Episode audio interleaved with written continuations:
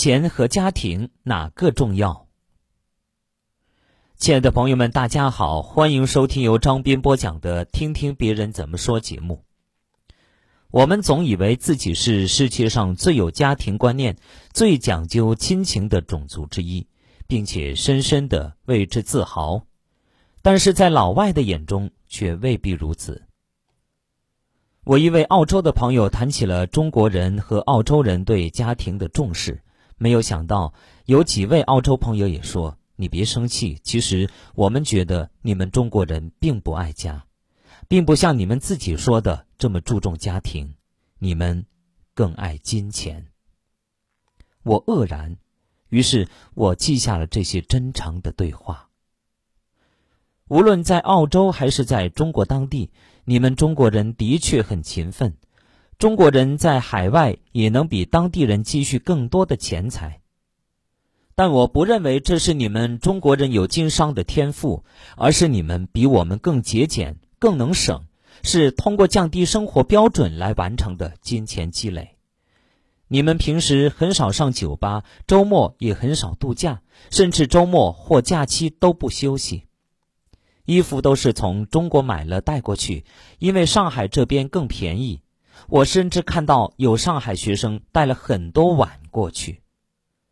你们会没日没夜的工作，把孩子都交给老人照管。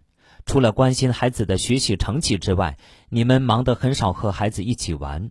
圣诞节你们甚至都不休息。所以，你们华人的孩子尽管学业上很优秀，但他们总是觉得自己很另类，觉得和当地人比起来，父母更关心的是家庭的金钱收入，关心的是他们的学习分数，而不是他们的快乐。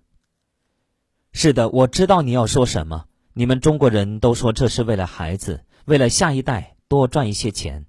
但是每一代都说自己赚钱是为了下一代，那么究竟哪一代会真正的使用这笔钱呢？生命是那么短暂，你们借口为了家庭的未来，而在现在就牺牲了家庭。我不知道这个账是怎么算过来的，怎么还能体现你们自己很自豪的家庭观念？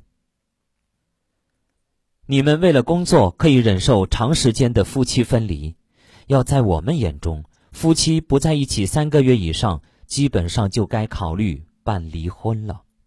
所以，我们被派到海外来，就一定是全家一起来。我的妻子、孩子都搬到上海来，他们要是不愿意来，我就不可能接受这项工作。家庭比工作更重要啊！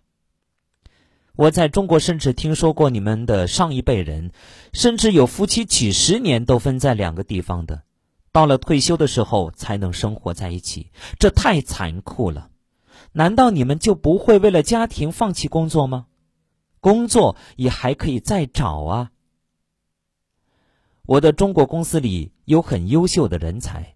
但因为不是上海本地人，家庭就在另外城市，每个月甚至每两个月才能相聚一次。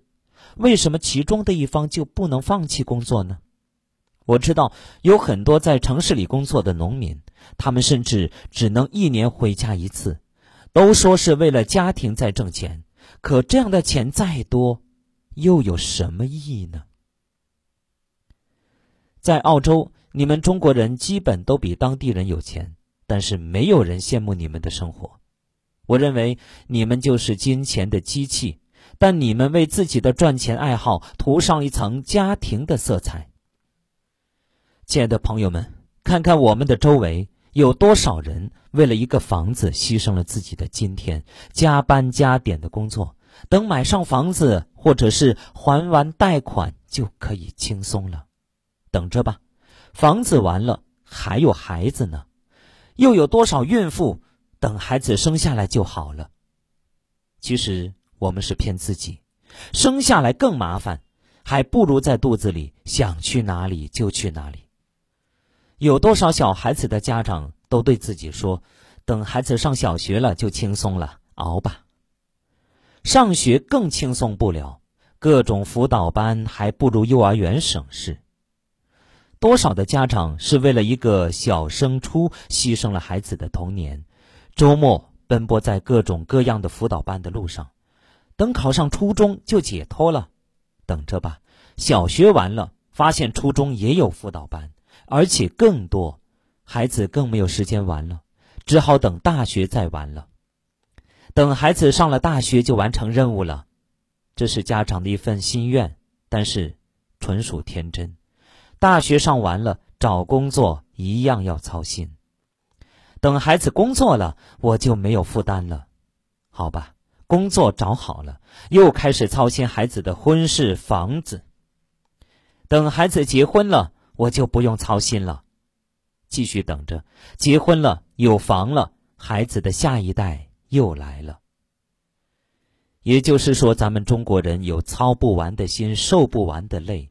如此循环往复，我们的视线永远在未来。为了未来，今天积累能量、积累证书、积累票子，结果就是抱怨。我们的视线永远没有活在当下，发现一辈子没有一天是为自己过的。